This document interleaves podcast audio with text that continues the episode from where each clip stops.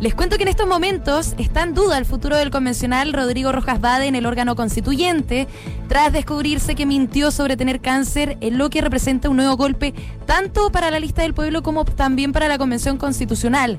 De hecho, la directiva ampliada de la institución aceptó la renuncia de Rodrigo Rojas Bade a una de las siete vicepresidencias adjuntas. Sin embargo, algunos llaman a que el convencional se retire del órgano constitucional, una solicitud que no es tan fácil, puesto que pese que él dijo que debería retirarse de la convención, la normativa vigente solo le permitiría en caso de enfermedad grave y no por un conflicto ético.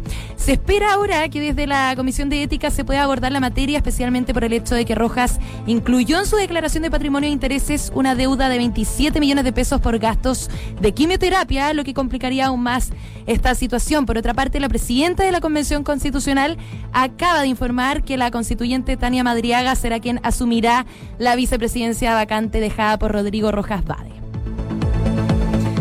Septiembre partió con las mejores cifras de COVID-19 desde abril de 2020. Por quinto día consecutivo, el indicador de exámenes que detectaron la enfermedad sobre el total de pruebas realizadas bajó del 1% a nivel nacional. Y en particular, la jornada de ayer eh, marcó un nuevo hito por el bajo porcentaje de este indicador.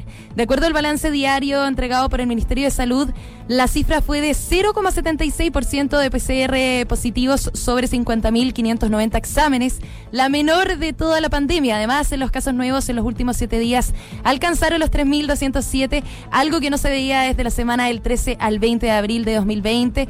Y las hospitalizaciones en unidades de cuidados intensivos llegaron a 577, la menor cantidad desde el 11 de mayo del año pasado.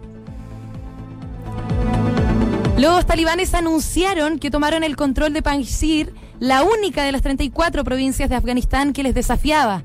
De confirmarse esta información, sería la primera vez que ocupan este pedazo afgano que se les resistió en su administración anterior, recordemos durante los años 1996 y 2001.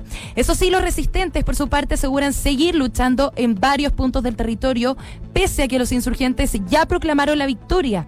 Por su parte, el régimen islámico publicó un nuevo decreto en la víspera de la reapertura de las universidades privadas y con esta hora las estudiantes afganas no podrán mezclarse con hombres en las aulas y deberán llevar una valla negra y una niqab que les cubra el rostro. Además, las mujeres matriculadas en estos establecimientos tendrán que salir de clases cinco minutos antes que los hombres y esperar en una sala hasta que estos últimos hayan dejado el edificio.